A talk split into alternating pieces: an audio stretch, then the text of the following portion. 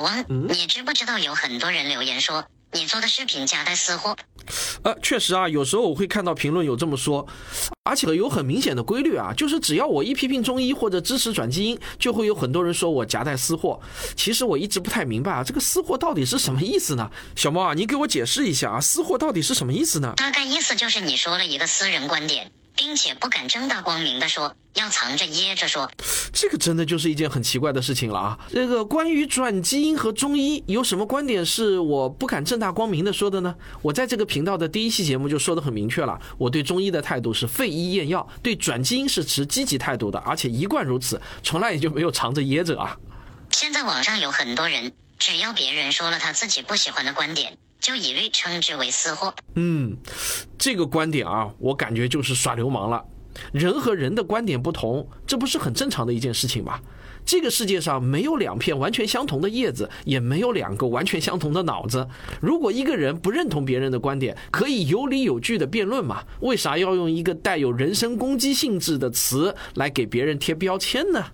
老汪，这次我同意你。嗯，虽然我喜欢跟人抬杠。但是我也很讨厌说理说不过别人，就说别人夹带私货。你说这是耍流氓，我很同意。嗯，小猫啊，难得啊，你同意我一次啊。在我看来，动不动就说别人夹带私货的人，实际上呢，就是自己头脑简单的一种表现。他们往往不承认啊这个世界的复杂性，也不习惯去主动寻找与自己观点不一致的证据。凡是遇到与自己观点不一致的人，最喜欢的一种解释呢，就是诉诸动机，认为那个人啊一定是收了钱或者良心坏了。听到有人批评中医啊，首先想到的一定是那个人是崇洋媚外；听到有人支持转基因呢，就认定那个人是被利益集团收买了。这是头脑简单的人最喜欢的理由，因为这个理由完全不需要多动脑子，也不需要找证据，只要自己相信就行了。反正我在生活中要远离这些人，不过到了网上就躲不开了。嗯。我想很诚恳地对他们说啊，人类文明之所以能够生生不息地发展壮大，最关键的推动力就是人的思想多样性。当然，尊重对立观点也不代表啊，我一定要与之和平相处。我曾经说啊，我有时候觉得自己像一个战士，正在与愚昧、迷信、谣言、骗局和伪科学作战，但我绝不会用诉诸动机这种方式去与之战斗，除非我有明确的证据，因为我知道啊。那样不能让我赢得战斗，只会让我失去同盟。我也衷心的希望屏幕前的你们也能心平气和的对待每一个不同的观点。如果你要决定与之战斗，像高贵的武士一样，用公平的方式，正大光明的与之对决，而不是像熊孩子一样啊，撒泼打滚的说一句“你夹带私货”，就自以为赢得了战斗。在我的日常节目中，我常常会用两种不同类型的陈述。A 类陈述呢，就是描述在客观世界中可以被证实或被证伪的东西，不以我们的喜好而改变。比如，世界粮农组织认为转基因农产品与传统农产品同样安全。那至于把这类陈述称为客观断言还是事实陈述，就看个人的喜好。我个人比较喜欢“事实陈述”这个词。但大家注意啊，事实陈述不代表陈述的一定是为真的事实，也有可能陈述的是为假的事实。重点是它的真假不以我们个人的喜好而改变。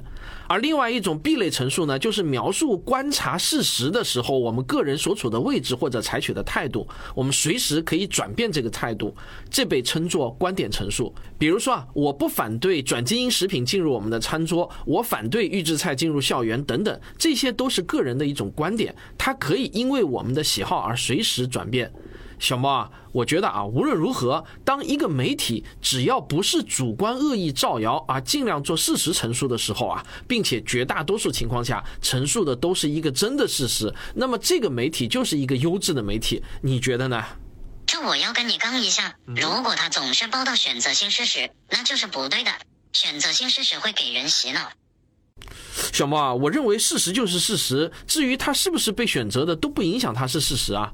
如果你被一个媒体的选择性事实所洗脑，出问题的不是媒体，而是你自己啊。你应该反思的是，自己为什么只喜欢看同一个立场的事实呢？你为什么会落入到选择性事实的这个陷阱中呢？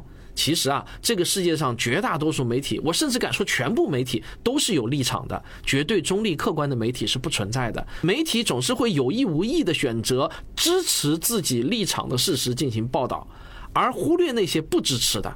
这是媒体的错吗？不是。如果我们想不被洗脑，想要做到理性思考，就应该自己主动掌握两种本领。第一呢，就是分辨一个事实陈述真伪的查证核实能力；第二，就是有意识的主动多看不同立场的优质媒体的报道，而不是啊只挑自己喜欢的菜吃。对于任何一个媒体，只要报道的是真的事实，不主动造谣传谣，都是值得我尊重的媒体。不管他的立场是我喜欢的还是不喜欢的，我都会尊重，并且我也会主动去看他们的报道。甚至有时候啊，我觉得那些与我立场不同的媒体，恰恰是对我全面理解世界帮助最大的。我很想跟你抬杠，但一时不知道该怎么杠。观众们，你们来帮我杠他。不要被老王洗脑。一个理性的人啊，不会担心自己被洗脑。欢迎大家抬杠。老王，你发现没？现在到处都是带节奏的文章，特别不好。哦，呃，什么是带节奏？带节奏就是那些煽风点火、输出情绪、希望看文章的人也产生和作者一样情绪的文章呗。哦，如果是这个解释的话，那么小猫啊，在我看来啊。正因为你是一只容易被带节奏的猫，所以啊，才会觉得到处都是带节奏的文章。这就是所谓什么样的人的眼中就有什么样的世界。为啥我从来不觉得有哪一篇文章是带节奏的呢？因为没有人可以带我的节奏，所以我也就看不见所谓带节奏的文章了。你仔细想想啊，为什么一篇文章就能把你的情绪给调动起来？本质原因是你的脑子里啊，容易被植入一些概念。这些概念呢有两种，一种是强化你固有的认知，产生了共鸣，于是呢你也就跟着嗨了起来；另一种啊是你自己原本不知道的一些概念，而这个概念对你的认知冲击很大，于是呢就让你产生了不由自主的情绪。不管是哪一种情况啊，共同特征都是你在产生某种情绪的时候，不会提醒自己去主动搜索一下有没有相反的观点或者相反的事实。假如啊，你跟我一样，习惯性的来找证据，试图否定自己，在找证据的过程中，你就会逐渐平复你的情绪，不会被带起节奏了。我的观点是啊，那些喜欢带节奏的和最容易被带节奏的人，其实呢是同一群人。有多会带节奏，就有多容易被带节奏。照你这么说，难道我们就不该有情绪了吗？虽然我只是纸猫，但我也是一只热血动物，不是冷血动物。如果一个人没有了情绪，那还叫什么人吗？小猫啊，你误解我的意思了啊！我不是说人不能有情绪，而是一个人的情绪不应该是被别人轻易带出来的。我们当然可以有情绪，但这个情绪是通过自己的观察和思考之后自主产生的，这才是一种理性之下的情绪，而不是一种冲动的情绪。虽然我还是不服，但不得不承认，你不容易被带节奏。对了嘛，不容易被带节奏的人，从来不说别人带节奏。小猫啊，你觉得网上什么样的人最让你讨厌呢？那当然是杠精和喷子。哦，为什么呢？杠精很烦，不讲道理；喷子说话很脏，看着辣眼睛。对，说的很好。我今天呢，学习了著名的罗伯特议事规则，我想跟你分享一下啊。交通法规可以保障交通安全，而议事规则则可以保证议事的效率和质量。听上去有点高大上，具体怎么讲？嗯，罗伯特议事规则啊，总共有十二条，原文呢显得太文绉绉，但如果把它翻译成大白话呢，就是这样。首先。议事需要有一个主持人的角色，他的职责呢是完全中立的，只主持程序，自己不发表观点。然后啊，任何一方都必须要得到主持人的允许以后才能发言。一次讨论只讨论一个问题，发言完毕后才能讨论下一个话题，不能搞人身攻击，不质疑发言者的动机。任何人发言的时候都先说结论再说理由，双方发言的机会也要均等，要轮流发言。而发言必须对着主持人，而不是对着观点的对立方。任何人发言的时候都有时间限制，但时间没到不能被打断。这里呢还要强调一点啊，议事规则追求的是程序正义，而不是实质正义。这些规则都很接地气。是的，嗯，在当今世界，无论是联合国大会、各国国会的议事程序，还是上市公司、私人团体等的议事章程所遵循的规则呢，多多少少都有罗伯特议事规则的影子。而对于我们普通的网民来说，大家如果啊能在讨论网络话题上，就像玩桌游一样遵守规则，用逻辑和证据，而不是用情绪去和别人沟通，可能就没有那么多的杠精和喷子了。我也要弄一份猫星人抬杠规则，无有武德，刚也有刚德。抬杠也不能不讲刚德。好，我支持你，有追求的猫。小猫啊，我想问你一下，你们猫星人坐自动扶梯的时候讲不讲究左行右立啊？当然了，左边的通道让给有急事的人快走。嗯，可是你知道吗？因为在扶梯上行走啊，存在巨大的安全隐患，因此呢，全世界有很多国家都不再提倡左行右立了。上海呢，甚至出台了明确的法规，禁止左行右立哦。啊，原来是这样。看来我之前错怪了上海人，还以为他们不文明。我曾经啊还写过很长的文章，详细说明为什么上海要出台这样的法规。然后啊我就看到有人这样给我留言啊，你居然给一个明显有助于公序良俗的行为强行找反对意见，给不文明的行为洗地，我以后再也不看你的书了，认清了你的真面目。哎，这位读者好像有点偏激了。是啊，我当时呢就陷入到了深深的思考啊。我在想，到底是哪里出了问题？为什么这样一期摆事实、讲道理的节目会引发那么多人的愤怒呢？后来啊，我想明白了，这是因为啊，我的观点触犯了他的信仰。以前呢，之所以他会喜欢我的书，只不过是因为他的信仰和我的观点刚好是一致的，而观点呢，则是会变化的，但信仰是不可能改变的。当有一天我的观点变了，与他的信仰不再一致了，那自然就演变成了你看我傻叉，我看你傻叉的局面了。对他来说啊，左行右立有助于公序良俗，就是一个信仰，而不是一个观点。在他看来，这是一种类似于公理的存在。所谓公理，就是不证自明，无需证明，也不必证明的。但是啊，对我来讲，左行右立是否有助于公序良俗，仅仅是一个观点。而观点呢，这是需要根据最新的事实而改变的。当我发现事实改变了，观点自然而然也就跟着改变了。一种永远也不可能被改变的观点，那就不再是观点，而是一种信仰了。假如对于左行右立，对方也是一个观点，只不过呢是基于同样的事实，我们双方的观点依然不一致，那也没问题，肯定不会导致反目成仇的，对吧？这大概也是为什么很多话题只要一谈起来，就很容易发生割袍断义。反目成仇的激烈冲突，没错，小猫啊，我觉得你说的很对。如果一方持有的是信仰，而另一方持有的是观点，当观点和信仰碰撞的时候，那几乎是不可能通过任何摆事实、讲道理的方式达成一致的。持有观点的一方以为自己在谈论的是一件具体事情的对错或者利弊，可以用统计数据逻辑来求得一个确定性的结论。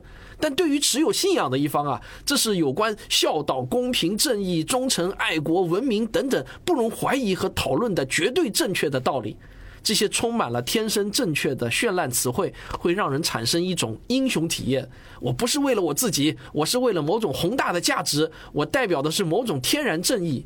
于是呢，在这样的背景下，是完全没有达成共识的可能性的。一方会觉得啊另一方是不可理喻的傻叉啊，另一方呢则会觉得啊对方是无耻的恶棍。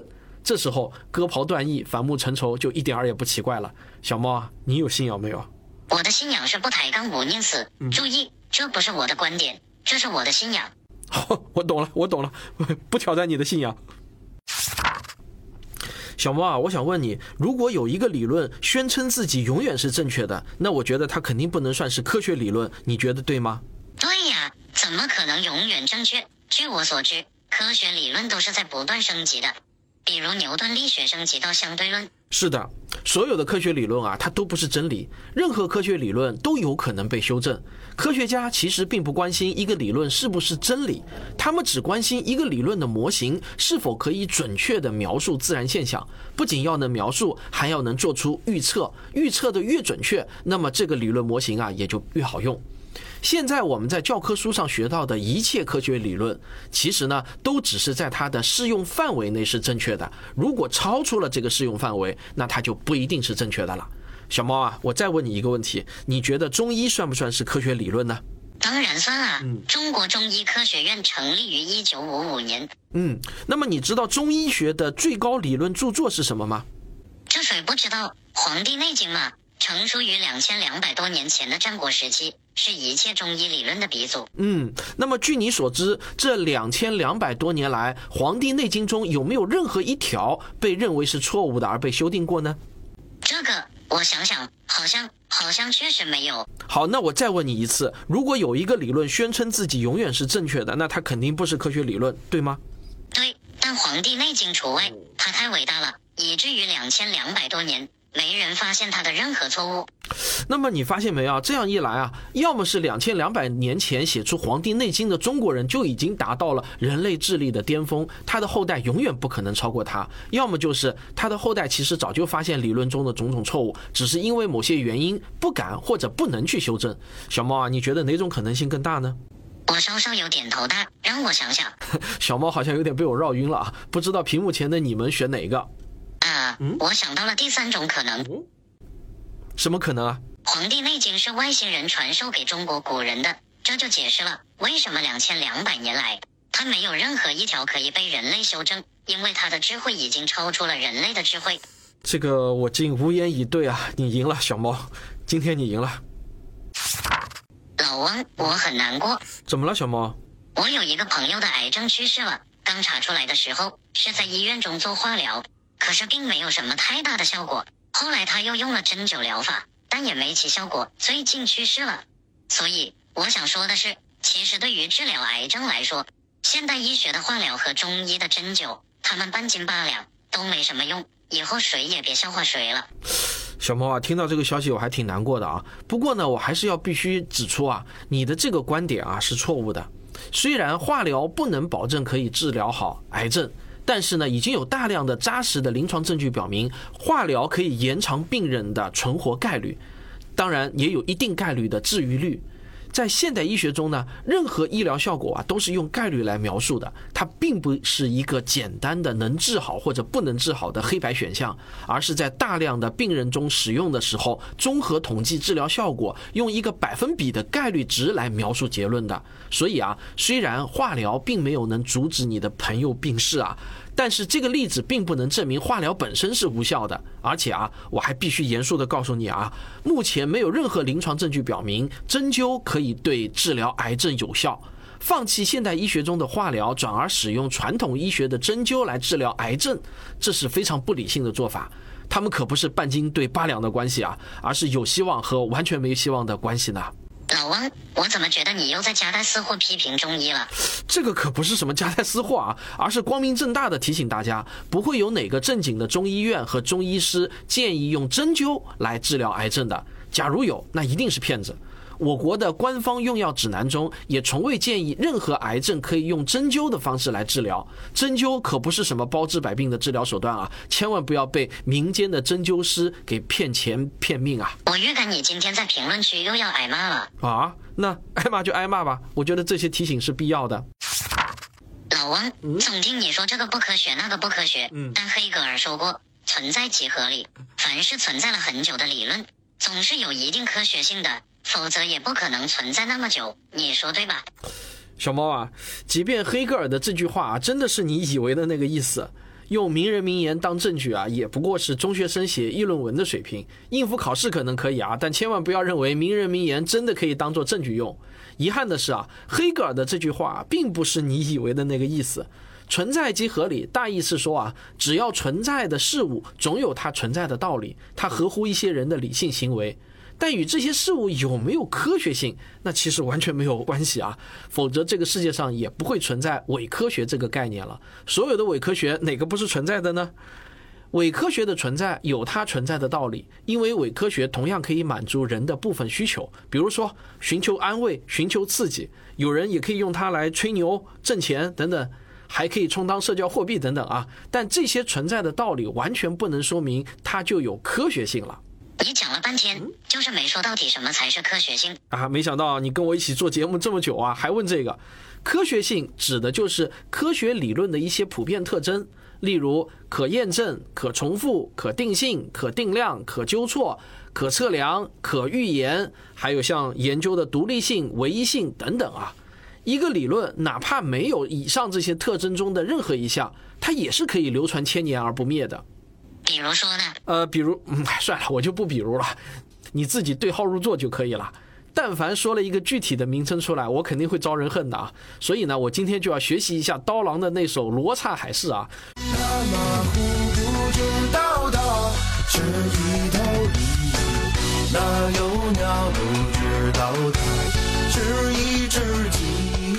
虽然人人都知道他在讽刺谁，但被讽刺的人还不敢还嘴，因为一还嘴就对号入座了，对吧？这招啊，我觉得太厉害了。老王，我预言你会白高兴，你看着吧，评论区对号入座的人肯定不少。是吗？好吧，那就来对号入座吧。小猫，我听说你上周发烧了。是啊，所以没办法跟你一起做节目。哦，那是什么原因导致的呢？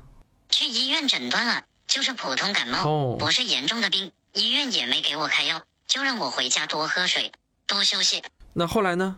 我觉得医生不给我开药有点不负责任。头两天我喝了很多水也没见好，后来还是用了我奶奶教我的办法，在被窝中捂了一身汗，第二天早上就好了。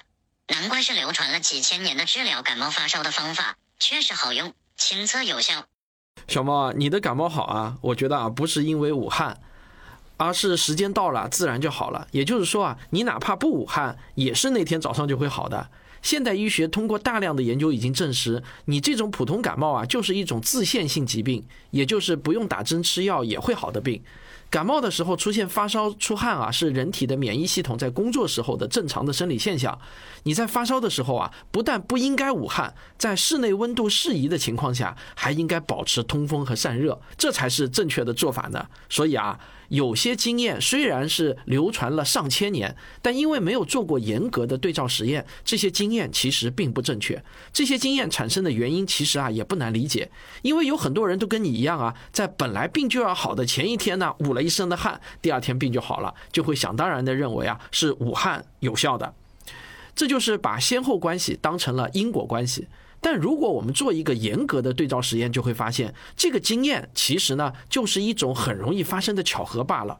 不武汉，普通感冒也一样自己就会好，并且啊痊愈的时间也一样，并不会显得更长。普通感冒的时候多喝水、多休息就足够了，并不需要额外的打针吃药。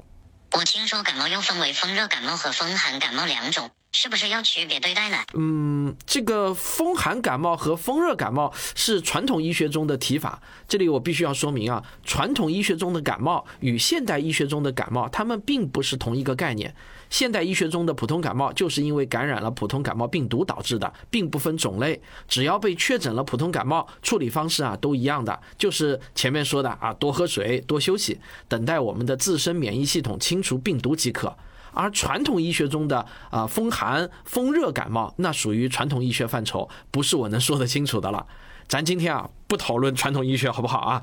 不过请记住一点啊，被现代医学确诊的病，就要用现代医学的方法来治疗；要用传统医学的方法治疗，那需要先找中医师按照传统医学的方法来确诊，不要用传统医学的治疗方法来治疗现代医学确诊的病哦。就好像日本的饺子不要煮着吃，对吧？嗯，你有才。你们吃过日本人的饺子吗？小猫啊，我问你，你最喜欢吃什么？这还用问？当然是鱼了，尤其是野生的鱼。哦，为什么喜欢吃野生的鱼？因为野生的鱼比养殖的鱼营养价值更高啊！你连这个常识都不知道啊？小猫啊，你可能啊又被常识欺骗了。其实啊，不管是鱼还是鸡、鸭、鹅，只要品种一样，不管是野生的还是养殖的，它们总体的营养成分啊都是基本一致的，不会有什么太大的差别，谈不上什么营养价值的高低。唯一的差别啊，可能只是在口感上有一些不同。照你这么说，土鸡蛋和普通鸡蛋营养价值也一样喽？是的，营养价值一样啊。那为啥土鸡蛋要卖的贵很多呢？这是因为啊，商家让一些人相信了土鸡蛋更有营养，而且更好吃。我们每个人都愿意为自己的自我感觉来买单嘛。并且有趣的是啊，双盲对照实验还表明，当我们花了更多的钱买了同样的食品的时候啊，我们真的会觉得贵的东西更好吃一点。这其实呢是一种心理暗示产生的效果。可是那些野外散养的吃小虫子长大的鸡，它们下出来的土鸡蛋。不管是在蛋壳的颜色还是蛋黄的颜色上，确实与养鸡场里的鸡下出来的不一样。哪怕鸡的品种完全一样，这你怎么解释？嗯，这个很好解释啊。同样品种的鸡，因为它们的食物来源不同，导致它们吸收的营养物质中某些微量元素有差别，使得下出来的蛋的颜色啊就不一样。营养学家们也做过仔细的检验，发现土鸡蛋和普通鸡蛋在营养成分上啊是会有一些不同。但请记住啊，虽然营养成分有些不同，但这并不是高低之分。我们人体需要的是营养均衡，每一种营养都有它的价值，没有绝对的高低之分呐。哼，哪怕你说的是对的，我还是喜欢吃野生的鱼和土鸡蛋。好，这个没事啊，你开心就好。花钱买东西，自我感觉良好也很重要。我不应该啊破坏你的良好感觉。老汪，事实上你已经破坏了，有点讨厌，不想理你了。好吧。